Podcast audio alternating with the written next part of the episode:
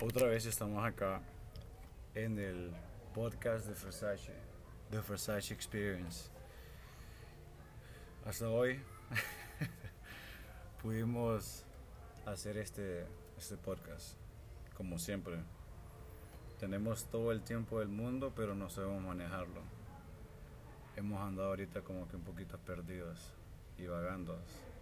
Un poquito de buceo, un poquito de aguas termales, ríos. ¿Qué más, qué más, qué más hemos hecho, Héctor? Pescar, cocinar. que mira, para que te escuche. Pescar, cocinar, amigos nuevos. Ajá, experiencias nuevas, mariscos, Demasiados mariscos. jugo de caña, de todo un poco. Entonces esta, esta vez pienso como que lo vamos a hacer este vamos a hacer otra vez otro preview pero sí quiero que hablemos un poquito más de vos, ¿me entiendes? Porque ese es el y vamos a tener tiempo, ¿me entiendes? A Sí, sí, mejor sí. vos sos invitado aquí a a mi casa cuando, cuando vos fucking querrás, ¿me entiendes? Es tu, es tu casa. Entonces no sé. ¿Por dónde quieres comenzar? No sé, vos. Porque esta semana yo ya conocí a Héctor, ¿me entendés?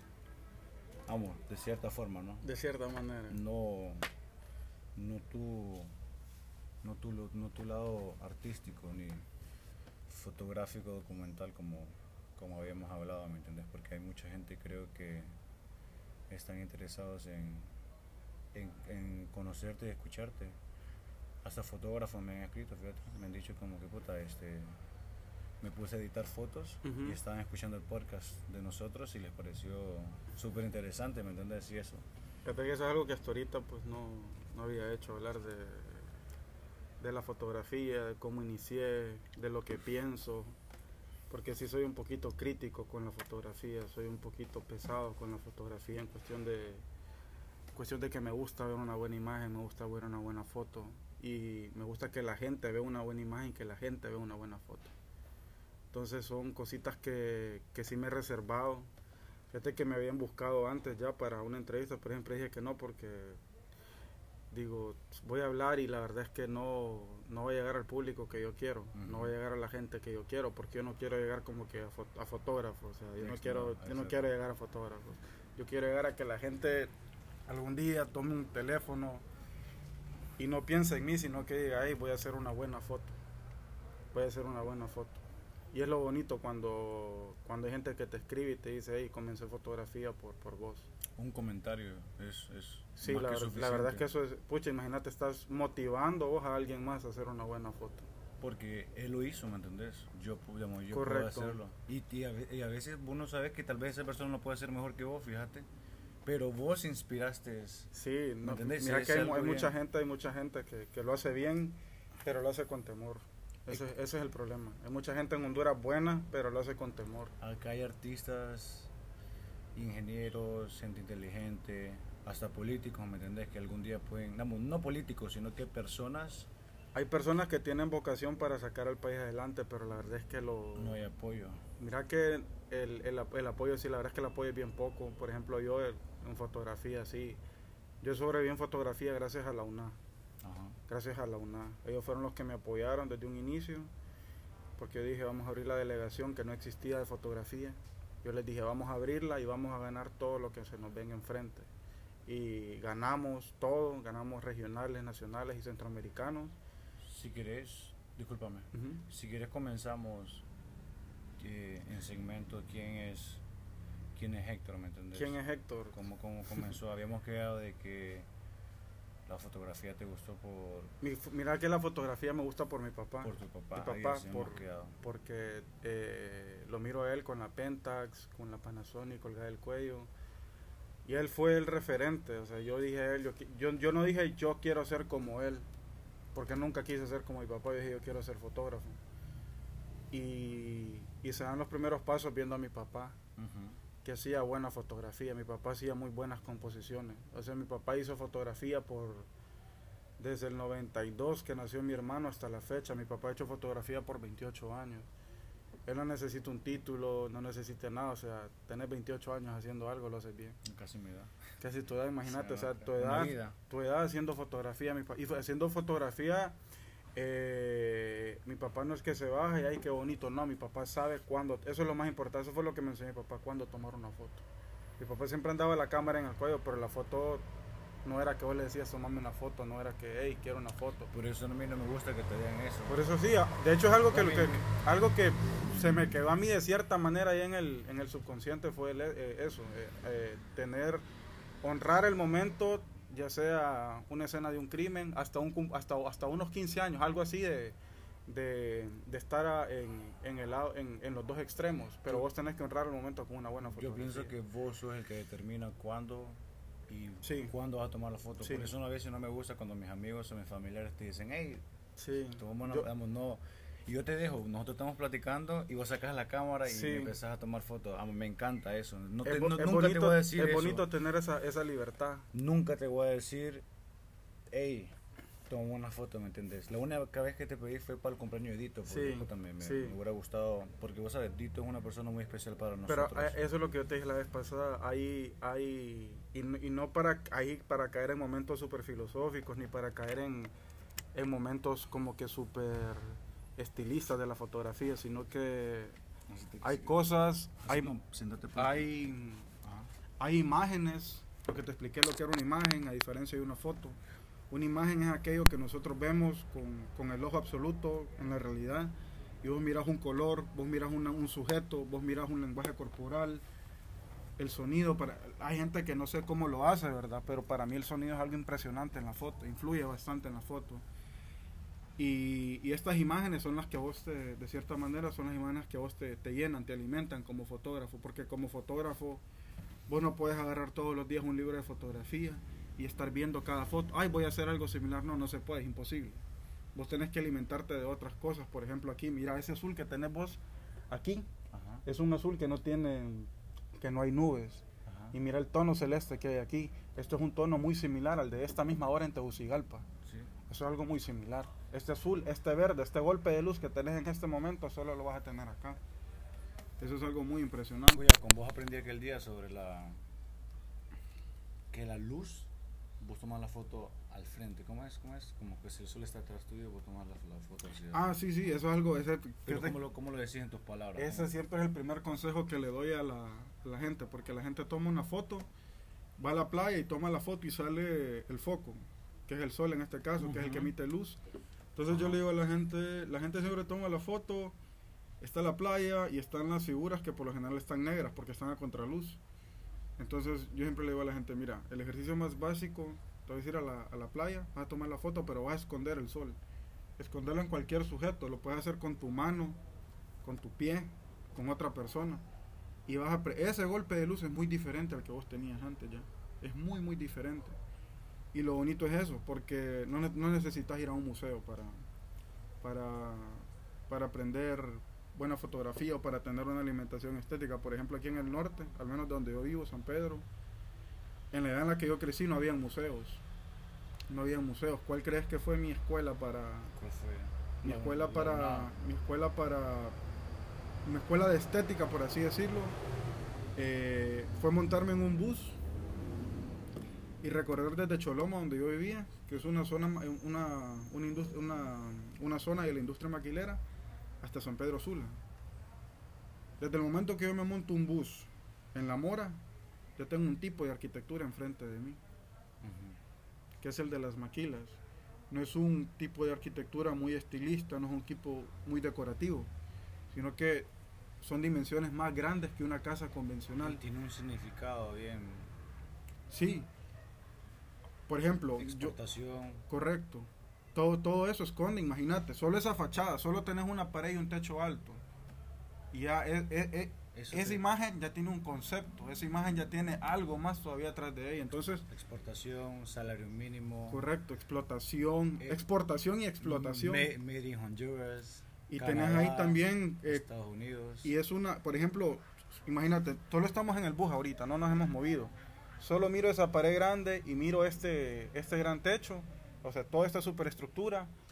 Y a mí lo que primero que se me viene a la mente es una evolución de los enclaves mineros y bananeros que hay en Honduras. Este es el nuevo milenio. El nuevo milenio, digo yo, es el, clave, el enclave maquilero. Exacto. Y, y, y todos estos conceptos vos los vas viendo. la gente, no sé si la gente mirará esto mismo, pero yo me monto al bus, yo miro eso y eso yo lo miro como un referente histórico. No solo lo miro como una maquila, lo miro como un monumento. Avanza el bus y ¿qué es lo que pasa? En, en, la costa norte hay sectores bastante pobres, eh, sectores de, de, eh, hay, la, las clases aquí están bien marcadas, la alta, la baja y la media. Vos recorres en el bus, ese es el recorrido a través de todas estas. Entonces, ¿qué es lo que vas viendo? Vos vas alimentando de las ideas creativas de las personas más pobres en los bordos a, la, a las ideas más estilistas de las personas que contratan arquitectos para hacer los supermonumentos. Uh -huh. Entonces vos te alimentás en una parada por Río Blanco, vos mirás una casa hecha de láminas y de, y de, y de madera. En los bordos. En los bordos. Más adelante vos tenés residenciales en las cuales vos solo observás la parte de arriba de las casas y son superestructuras. Todo este recorrido, ¿qué es lo que contiene? Contiene, este recorrido estético, ¿qué es lo que contiene? Formas, colores, y dentro de las formas hay las mismas deformaciones diseños. porque hay diseños nuevos. Los Entonces, gigantes. correcto. Eh, por, por, por, suerte aquí es una, es una zona de industria, entonces hay bastante, bastante rótulo. El rotulismo es algo que, que alimenta, la verdad, la, la diversidad estética de, de, una ciudad, porque vos vas viendo el concepto que tienen ellos de cómo atraer gente hacia sus, hacia sus negocios. O sea, hay nombres que la verdad son que son bien locos, hay nombres que la verdad vos decís, ¿qué onda con esto? Por ejemplo, el gallo más gallo. Vos te lo, o sea, un animal que es gallo, pero es más gallo. Pero al, fi al final, al final, ¿eso a qué se reduce? Eso se reduce a un, a un refrán, a un dicho. Y un dicho, antes de ser, antes de llegar a ese momento, tuvo que ser literatura oral. Entonces, imagina, hay un momento literario y un momento histórico para que ese simple rótulo en amarillo y en azul diga el gallo más gallo. Y sale un gallo bien Correcto. Con el pecho grande y todo Correcto. eso. Ahí, ahí otro, otro momento simbólico, la cuestión de fuerza, la cuestión de, de poder. O Power Chicken también. Power Chicken. Power chicken un, un, Correcto. Así. Aquí en el norte, ese, ese, ese símbolo, por ejemplo, el símbolo del gallo es bien, es bien, bien marcado. Es bien marcado. Cuando te digo eh, que tiene un valor simbiótico, sim, eh, simbólico es porque entra la semiótica. La semiótica es el estudio de los signos de manera general. Vos pones la vocal A, pero si vos, si vos unís la vocal A con la M y con la A, dice ama. Ya no es la vocal A, ahora es una combinación. Compuesto. Compuesto, correcto. Este trípode es un símbolo. Por ejemplo, eh, este tiene un valor semiótico. Si lo andás vos y andás una cerveza en la mano, ¿qué significa esto? Un cup holder. Un cup holder. Si lo ando yo con mi cámara, es un es un, un, es un, es un trip para, para, alguna fotografía, larga exposición, la, algún, algún los, retrato. Los timelapse y cosas así. Ahora, de esa, de esa manera, estudiamos los signos y sacarlos de su contexto. Eso es lo bonito, agarrar un signo y sacarlo de su contexto. Eso es lo que me enseña mi papá. Mi papá no me enseñó a ver a mi hermano como mi hermano, nunca. Por eso yo nunca vi a mi hermano como mi hermano. Mi hermano yo lo vi como el sujeto favorito de mi papá. De verdad, pero Sí. ha de ser raro desde tu punto de vista ver eh, cómo, no sé si me explico, porque si él es el favorito, ¿no? Sí, sí, eh, tal vez no, no, no adentrándome tanto en la palabra favorito como hijo, pero sí sujeto. Oh, Como sujeto no. fotográfico, Ah, sí. ya, ya, ya me acordé Porque mi papá documentó los 28 años de, de mi hermano, desde inicio Sí, hasta... favorito suena raro, pero Sí. ya, ya, Ya cuando te digo sujeto fo- eh, Sujeto. fotográfico, y eso es algo que a mí me enseñó porque mi papá tuvo un, un acercamiento bastante bastante íntimo con mi hermano en cuestión de que era un acercamiento bastante personal, no solo como que era y era tomar la foto. Vos estudiabas al sujeto, lo conocías, sabías cuándo él iba Ajá, donde nos habíamos quedado. y mi papá siempre siempre me, no me enseñó, yo lo aprendí viendo, viéndolo en él en la práctica. Ajá. ¿Y qué es lo que pasa? Eh, hablando también de la alimentación estética, yo cambié de ciudad, por ejemplo, pasé de Tegucigalpa, ¿De dónde es, de dónde es Héctor? yo soy de Urraco, de Urraco Urraco. Pueblo. Pero ¿Dónde me- es eso? Eso es en carretera para Tela, kilómetro 36. Es un pueblo, la verdad es que es bien, bien pequeño, ¿Y bien cuán- pequeño. ¿Y cuánto tiempo viviste vos ahí? Fíjate que ahí, eh, ahí crecí, pero te estoy hablando de dos, tres años y me voy para Tegucigalpa. O sea, ca- cambio de un sector súper rural A lo, a lo más top a lo más top metropolitano en Honduras de la época. O sea, la Tegucigalpa en el 90, un Yes. Tegucigalpa antes del Mitch. Pues estamos hablando eh, de algo que se le codeaba con México, algo que se codeaba con Ciudad de Guatemala, eh, con San José de Costa Rica. Ahora que la conozco, te puedo decir si se codeaba con estas ciudades. ¿Y qué es lo que pasa? Eh, ahí tengo, bueno, como te decía, esta luz es muy diferente a la de allá. ¿Qué pasa? La altura, pensás vos, que sería. Sí, no, o sea, los factores eh, geográficos influyen. Y el mar también, ¿verdad? Influyen todos los factores geográficos, todos, toditos. Por ejemplo, aquí no hay nubes, en Tegucigalpa hay muchas nubes. Yo paso de un lugar donde todo lo miraba yo gris, porque eran calles de tierra, era un pueblo donde la verdad no, no había mucho, eran campos, lo, lo que había ahí eso era mucho verde, Ujú. era mucho verde. Yo paso de esto al concreto, paso de la jungla al, al concreto. Entonces, estando ahí, tengo alimentaciones estéticas ya diferentes de niño. Ese fue el impacto. Mi papá ya, ya estaba haciendo fotos. Luego nos cambiamos para acá, para, para, para Choloma. Nos venimos para Choloma. Vivíamos en un cuarto súper pequeño, no te estoy mintiendo. Era como, no te voy a mentir, ya que estuve en, en, en varias, en varias, eh, detenido varias veces, te puedo decir que vivíamos en un cuarto similar así. Era de pequeño, era un 3x, 3x2, 3x3. ¿Has estado vos antes? No. ¿Cómo? Has estado en la cárcel antes. Sí, ya, ya me tocó, ya te voy a contar. Y el espacio era súper pequeño. ¿Qué es lo que pasa? Ponía a un niño en un espacio súper pequeño. Mi, mi percepción de las dimensiones cambiaron demasiado. ¿A qué? ¿En un buen sentido o en un mal sentido? No, en- eh, ahora que lo veo en un buen sentido, porque ahora yo sé, por ejemplo, en la arquitectura, de qué manera funciona la teoría de la decompresión, Ujú. Porque ya vivía en un espacio absolutamente chiquito. Y lo único que teníamos ahí era una cama y teníamos un televisor. Allá en... En Choloma, vivíamos, Choloma. sí, vivíamos en la casa de un tío. Entonces fue, discúlpame, Ur- Urraco, Tegucigalpa, Urraco, Tegucigalpa, Choloma. ¿Y cómo? Entonces vos terminás en... Cuando te estoy hablando de Choloma, te estoy hablando ya del 2001. Ok. Te Hace- estoy hablando del 2001, hace 19 años ya. 19, sí, 19 años. Y me acuerdo de que viví ahí, porque la primera vez que yo miré televisión en, esa, en, ese, en ese cuarto donde vivíamos fue para el 911. Teníamos un televisor, un televisor que, que nadie lo usa, nadie lo usaba. Y la primera vez que yo vi televisión fue ahí.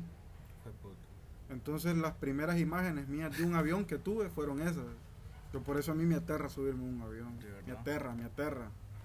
Y esas fueron las primeras imágenes que yo tuve de, de- de un avión. ¿Sabías que el avión es el medio de transporte más seguro Sí. que existe en el mundo?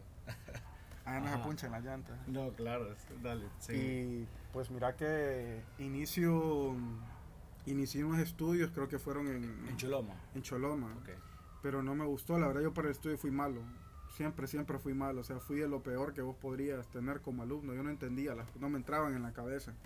Me cambian de colegio por decisión de mi mamá biológica y me mandan, me cambian en segundo grado, de hecho repito, segundo grado. Y estando en segundo grado, ahí es donde ya, ya hay cositas que yo comienzo a te- entender de manera, de manera diferente. Eh, esa fue la primera, la primera, fue la segunda vez que me gustó una niña. El primer día que yo llego a que yo cambio de colegio. ¿Cómo se llamaba esta niña? Alexa, se llamaba Alexa, era segundo grado. Ajá. Se llamaba Alexa, me acuerdo que yo llegué, eso es lo bonito, mira, eso es lo bonito de la memoria fotográfica. Llegar, recordar el momento y recordarlo de la manera más vívida posible. Por ejemplo, yo llegué ese día con una camisa náutica amarilla que me encantaba y con un suéter que le habíamos comprado a uno chino en una exposición ¿Dónde fue eso? en Expocentro. Antes aquí hacían ventas colombianos, chinos, entonces Pero ya compramos no. ya no. Compramos un suéter ahí, a mí me encantaba, nunca me lo bajaba. Y conozco y conozco a Alexa. Por eso fue que aquel día yo te dije, los primeros 25 años de mi vida ya tienen un nombre. Ese, Oh. ese, ese super capítulo, ¿Vos, vos querés ponerle... ese super capítulo de mi, de, de- de mi vida ya, ya tiene un, un nombre bien, bien definido. Y te voy a contar por qué. Conozco a Alexa y me gustó. O sea, yo no sabía qué era el amor, no sabía qué era el romance, no sabía nada de eso, nada. de eso. Yo solo sabía, la vi y me gustó. Qué linda esa niña, ¿viste? Era bonita. Era bonita, era muy, de hecho era muy, muy bonita. Así querías poner, así querías ponerla a este episodio, ¿verdad? Sí, gracias Alexa. El primer capítulo, Gracias, Alexa. sí, los primeros 25 años de mi vida creo que así se llamaría. Y te voy a explicar por qué. Noven, discúlpame, 96, 97. Vos sos del no, 95, supongo. 95, 95. generación del O sea, 95. tenías unos 6 años cuando conociste a Alexa. Tenía Seis años. seis años, fíjate, tenía seis. Sí, nos conocimos de seis, fuimos compañeros toda la vida. Sí. Desde ese día que me gustó ¿Hasta cuándo? Hasta octubre del 2012. Octubre del 2012. Pero estoy hablando de, fue, entré en el 2002 al colegio, a la escuela, 2002 o, 2000, o 2003, no recuerdo. No, creo que fue 2003. Y fuimos compañeros hasta el 2012. Fue bonito porque fuimos mejores amigos. Eh, ella me llega a gustar en, en séptimo grado. Ahí, donde ella- ahí en febrero de séptimo grado yo digo, esta chava me gusta, me encanta. Eh, nos hicimos mejores amigos, fuimos novios hasta agosto del 2010, hasta el 6 de agosto del 2010. Y, te- y, y, y ma- aquí es donde ella comienza a influir. En el 2010, ¿cuántos años tenía ella? 15 años tenía. Ya tenía 15 años, ella practicaba ballet y la mamá de ella era maestra de teatro. Aquí es donde yo comienzo a entrar, no en el mundo de la fotografía, sino en la cuestión del arte. Del arte. ¿Qué es arte? Porque arte para mí antes era solo pintura, sí. Porque en la escuela así, así te lo enseñan. Arte es pintura, eh, Sí. o, el, o el arte rupestre, que de hecho es un, un concepto bien, bien, bien sacado, Ahí- bien sacado de... Hay gente que no entiende el término de arte, fíjate. Es demasiado amplio, Es que demasiado todo es arte. explícito, complejo. Mira, todo es cultura, pero no todo es arte. Ya, ya, ya vamos a aclarar eso. Ya, ya, te, ya te voy a aclarar eso. Todo es cultura. Pero Sí, ya, ya te voy a explicar por qué. Ok. Sí. Eh, en el 2010 está Alexa. Ella es la que me comienza a invitar a las primeras presentaciones de ballet y de teatro.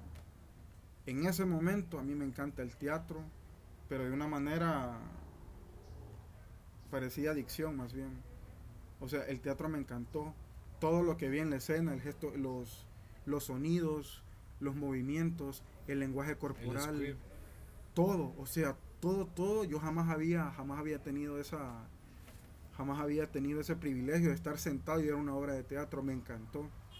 Ella fue la que me indujo en esto, luego fueron las presentaciones de ballet y fue algo que yo quedé impactado, la verdad, cuando la veo a ella y no solo ella por la figura que romántica que yo tenía hacia ella, sino ella como balletista, todo lo que ella hacía, las formas, las deformaciones, o sea, empujar al límite el cuerpo humano.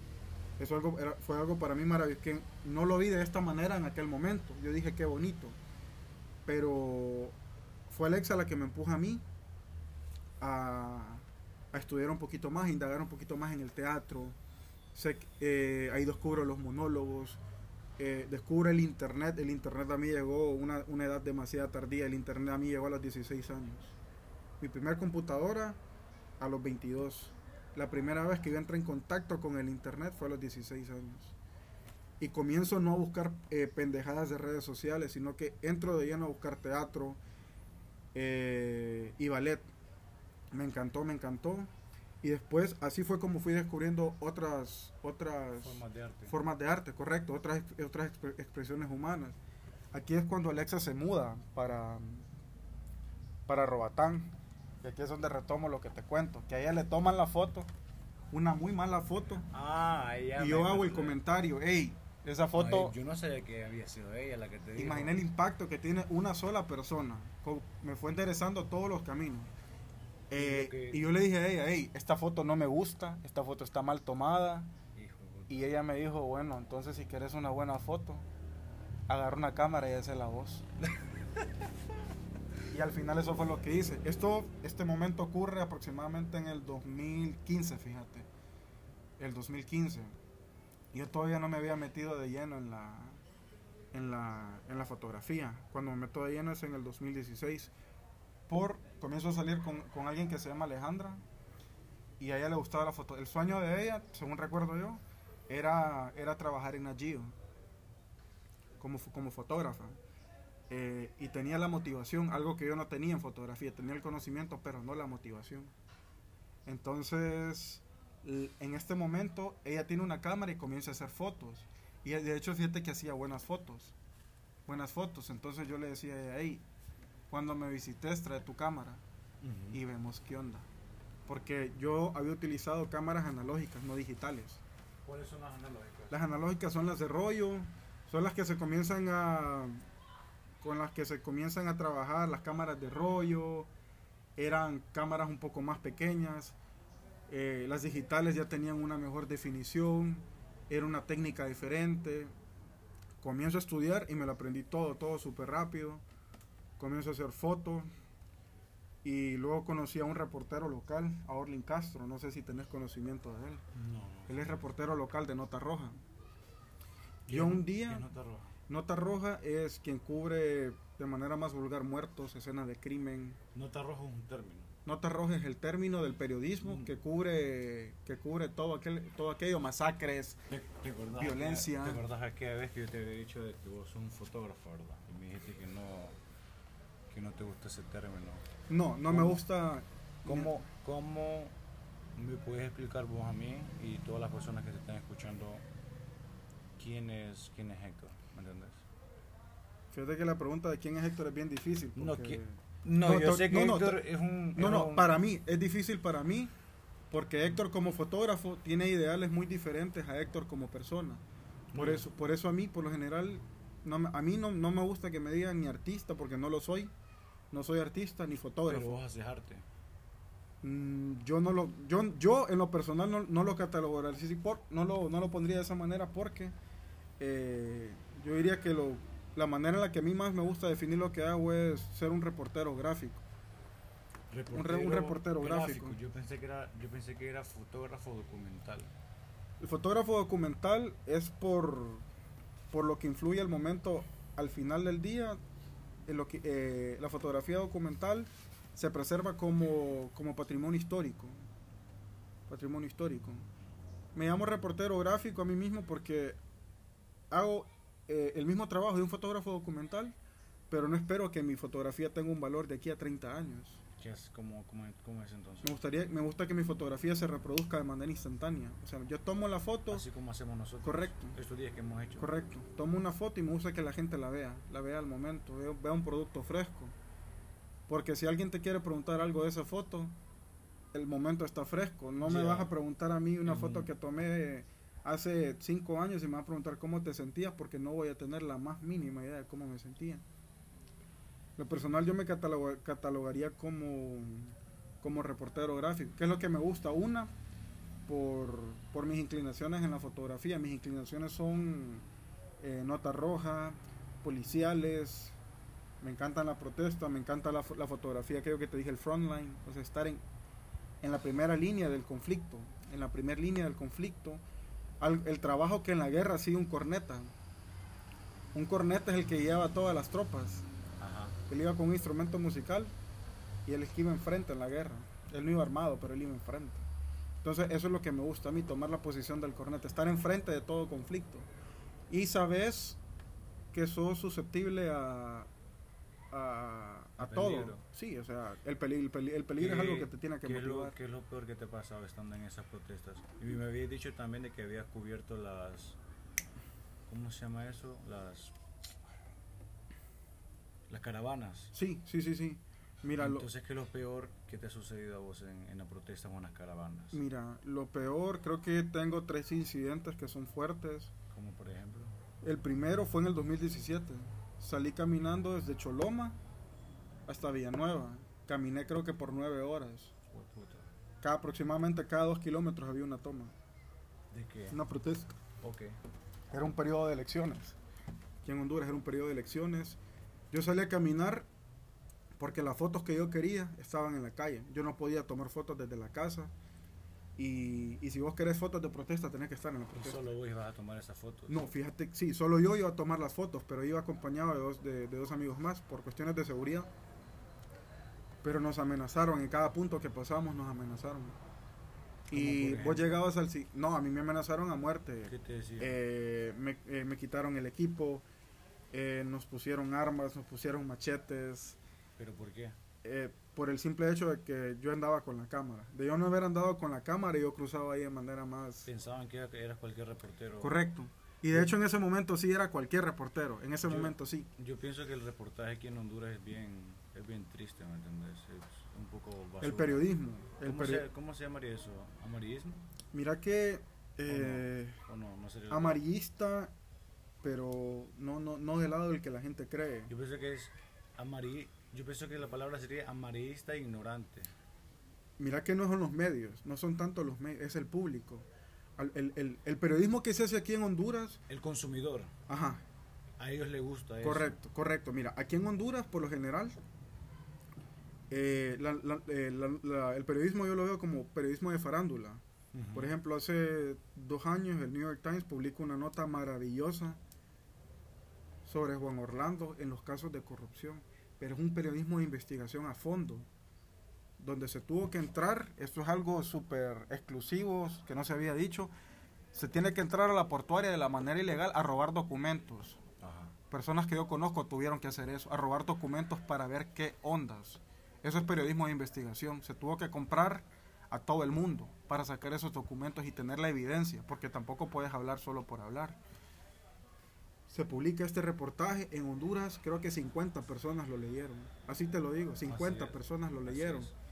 Ahora vos, ¿de qué manera circula una de qué manera circula una noticia aquí? Por ejemplo, aquí la noticia más importante va a ser el día de mañana, lunes, el día de mañana lunes se reactiva la Liga Nacional de Honduras.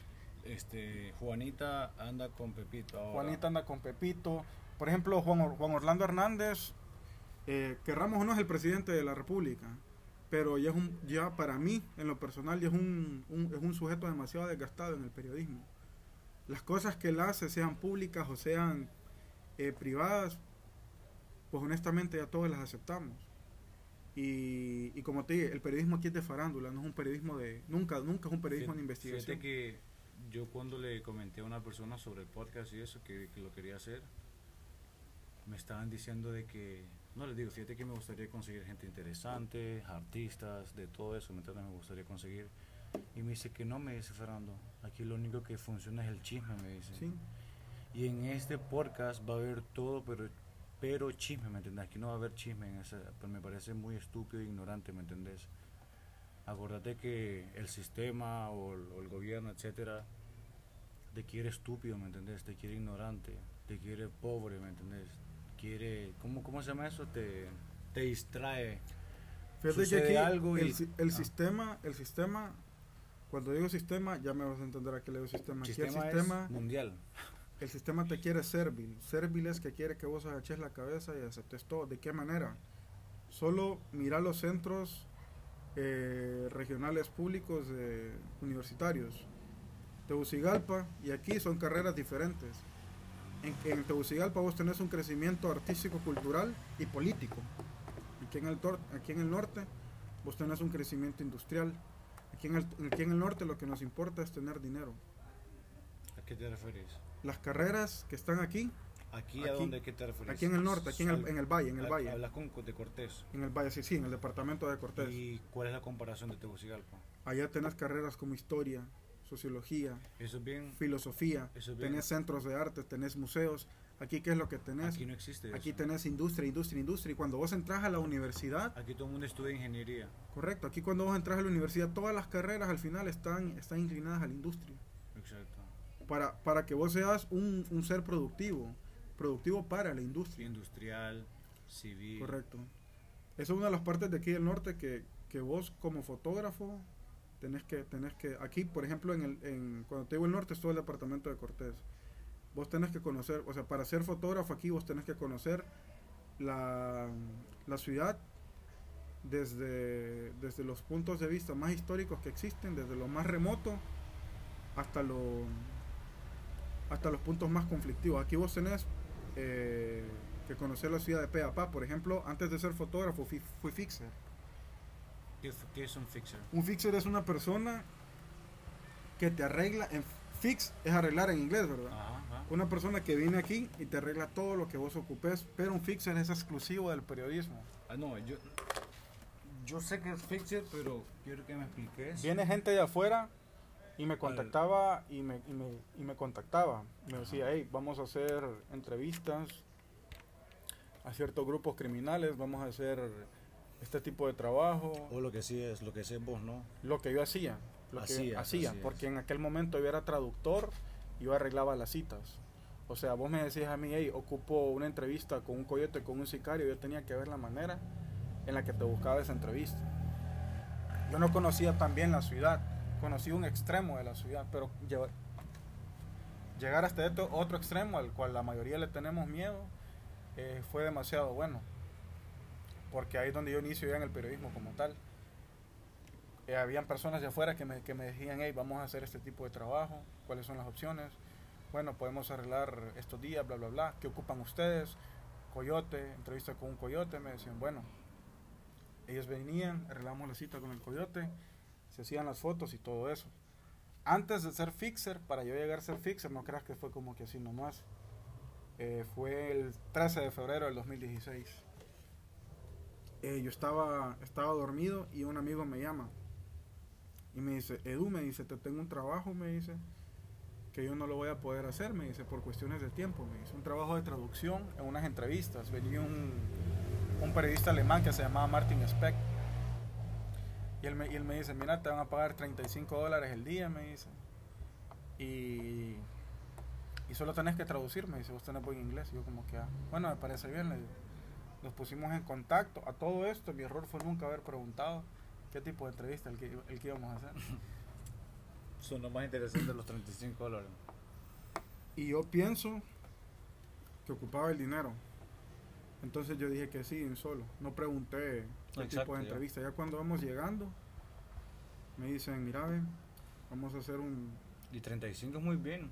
Y si te pagan 35 es porque ellos iban a hacer sí, algo un, no normal. un trabajo sobre, sobre extorsión, me dice, vamos a hacer unas entrevistas a, a- a- a miembros de, de bandas criminales. Yo estaba montado en el carro y estábamos a dos cuadras de donde íbamos a llegar. ¿Cómo decía que no? No había manera de y, decir ta- que y no. también necesitaba la plata. necesitaba la plata, pero tenía más miedo. En ese momento tuve más miedo, pero dije, ya estoy acá, tengo que hacerlo. Porque uno tiene un estereotipo de, de las bandas criminales. Uno dice, voy a encontrar a alguien tatuado de pies a cabeza. Lo que te Eso- vende el cine de Eso- Hollywood. Eso, te iba a decir yo. Lo que te vende el ¿Cómo- cine de cómo Hollywood. son esas personas? de la manera más, eh, más honesta, a veces son más humanos que nosotros. Porque la muerte es el producto humano que se encuentra en todo el mundo. Y ellos son productores, ellos son exportadores, ellos hacen, hacen todo con la muerte. Y ellos tienen un concepto de la realidad muy diferente a la nuestra. Ellos- el, pasado de- el pasado y el presente de ellos es tan, es tan drástico, cambia de manera tan drástica. Ajá. Cuando yo llego a ellos, yo llevaba la, la- la idea de que me iba a llevar con, con este super estereotipo que ya me vendía Hollywood, tatuados, camisa de tirantes, que me iban a decir, hey, ¿qué pasa, homie? No. Yo con personas más educadas que con, con el alemán con el que estaba. Me trataron de pies a cabeza. Ese momento fue el que hizo que la entrevista fuera más amena.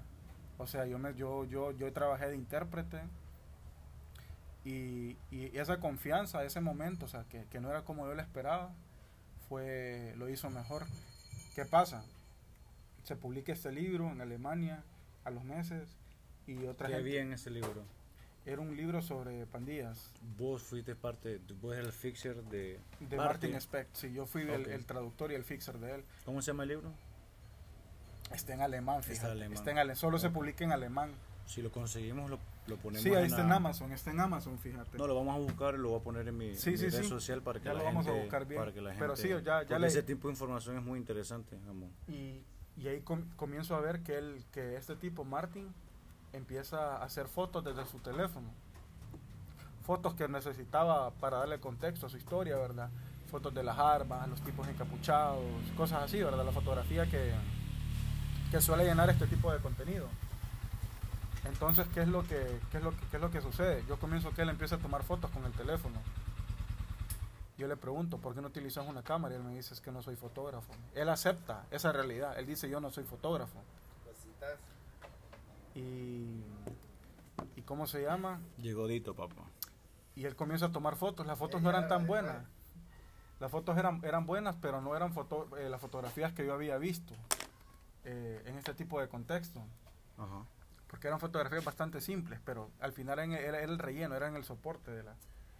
de la historia. El tipo publica esto y me da créditos. Yo, yo no esperaba nada de eso. El tipo me da créditos como su traductor, como su fixer, y a raíz de eso, o, los demás me comienzan a buscar. Yo pensé que a mí la carrera del periodismo me llegó al revés. Porque uno dice como fotógrafo, con los, con los que pocos que hablo yo me dicen, hey, mi meta es llegar a, a Nat a Discovery, al Times. Vos me habías mencionado de que no es de tu agrado ese tipo de personas. No, no, yo estuve con Nat y no me gustó. yo pienso que Nat es una buena plataforma. Sí. Pero la gente que trabaja ahí, por lo que me habías mencionado de que a esos hijos de puta no les gusta que otras personas estén mejor que, ellos, ¿me Sí, hay, una envidia demasiado grande. ¿Pero vos crees que eran, eran hondureños o eran de otros países también? Eh, de varios países. Ah, no, me decías que me discriminaba. Eh, puta, Héctor, no sé dónde nos quedamos. Otro, ah, me estabas preguntando. De, mira, un, otro de los momentos que yo te digo son fuertes en fotografía para mí fue cuando me tocó cubrir agosto del año pasado en la UNA. Fue, la, fue el primer encuentro que yo tuve como fotógrafo documental con la Policía Nacional. Fue la primera vez que yo dije la cámara tiene poder y yo dije la cámara sí tiene, tiene su, su razón de ser. Estaba, ellos estaban disparando, me acuerdo, estaban disparando para adentro de la, hacia dentro de la universidad desde el Boulevard Micheletti, están como unos 50, 100 metros de la U y están disparando. Y yo estaba escondido sacando la foto y, ellos me vieron.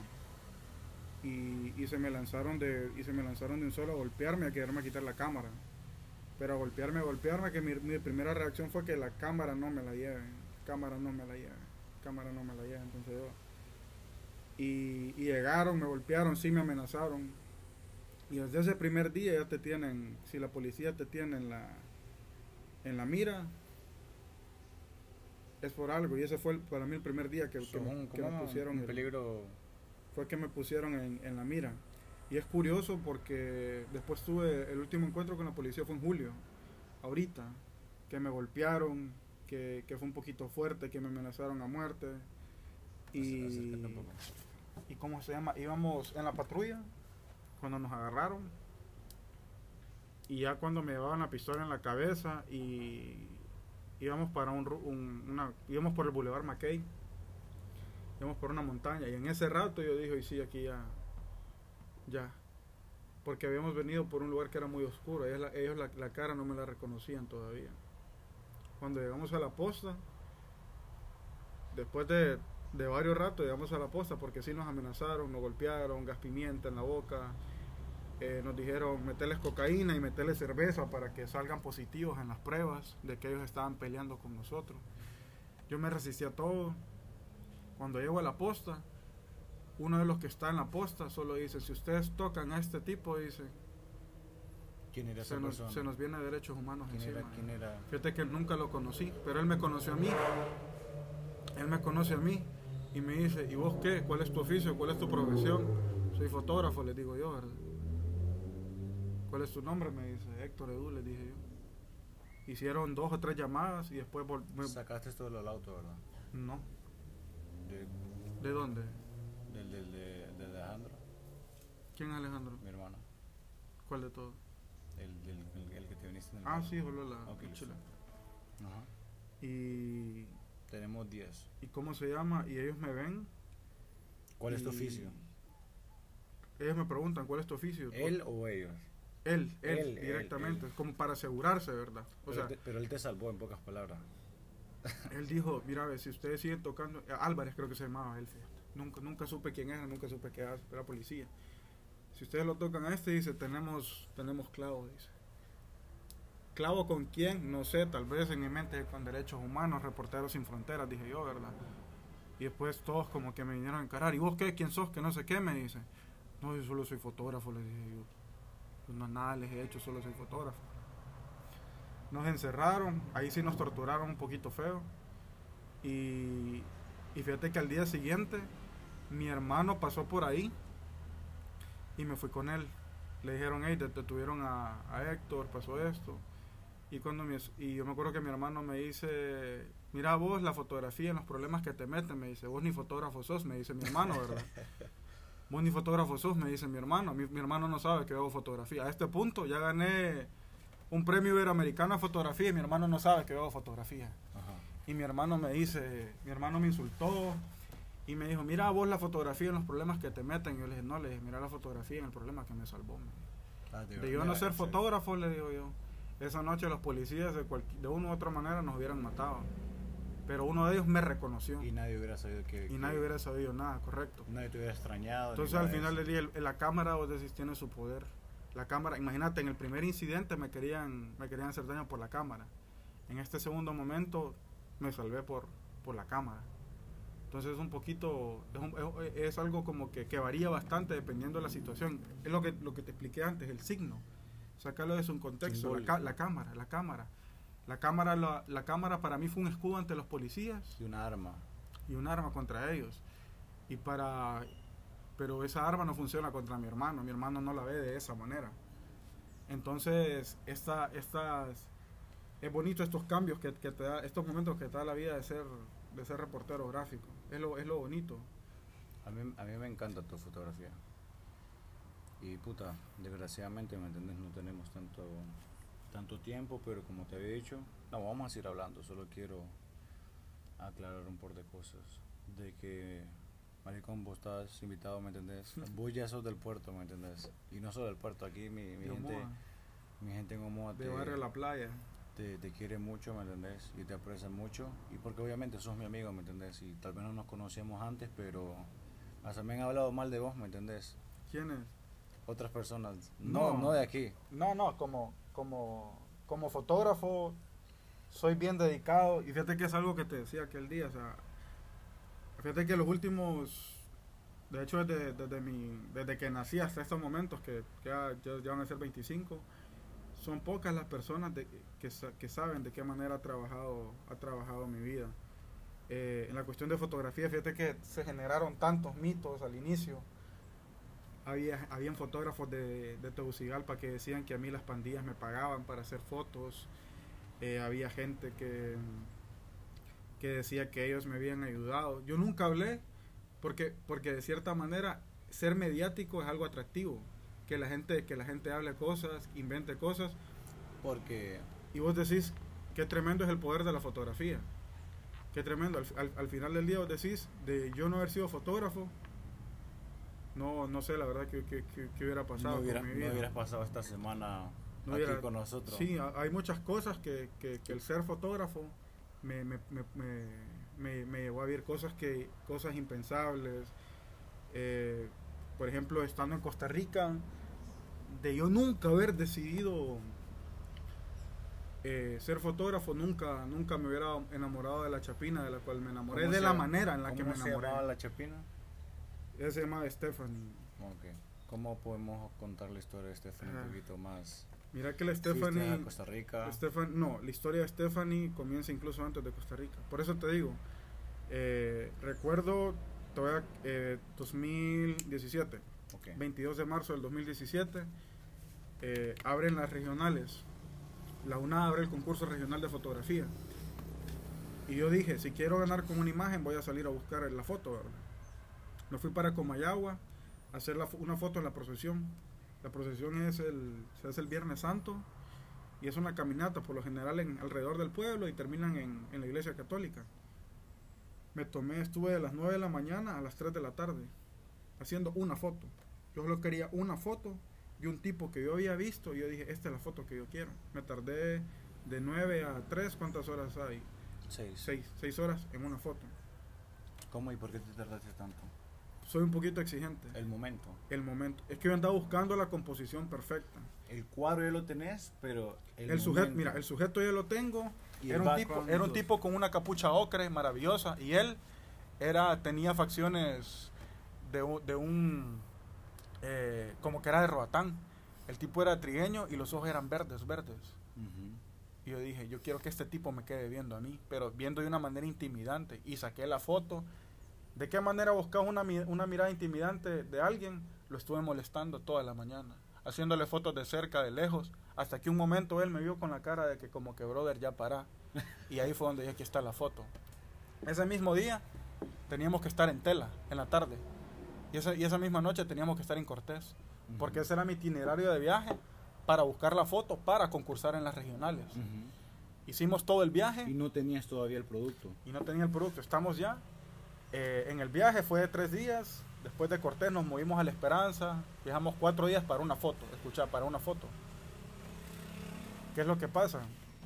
Llego, llego al concurso regional, entrego mis, mis obras y gano. Gano con esa foto. A las demás las descartaron y yo gano con esa foto. Yo gano con esa foto. ¿Y llegaste a Costa Rica? No, me voy a las nacionales. Estando en las nacionales, me dijeron, tenés que llevar la fotografía con la que ganas el regional y dos más. Ya. De, dos, más, dos más recientes, me dicen. Está bien, le digo yo. Llegamos, eh, evaluaron, en fotografía se evalúa por puntaje en los concursos. Había un tipo maravilloso de Seiba, Merfran Jiménez, que yo dije, este tipo va a ganar y este tipo merece ganar. Estando allá, yo le gané por un punto. Por un punto. Un error mío me hubiera costado el boleto, a Costa Rica. Y está, ya, eh, una vez ganando las nacionales, ganamos los centroamericanos. Estando ya en los centroamericanos, eh,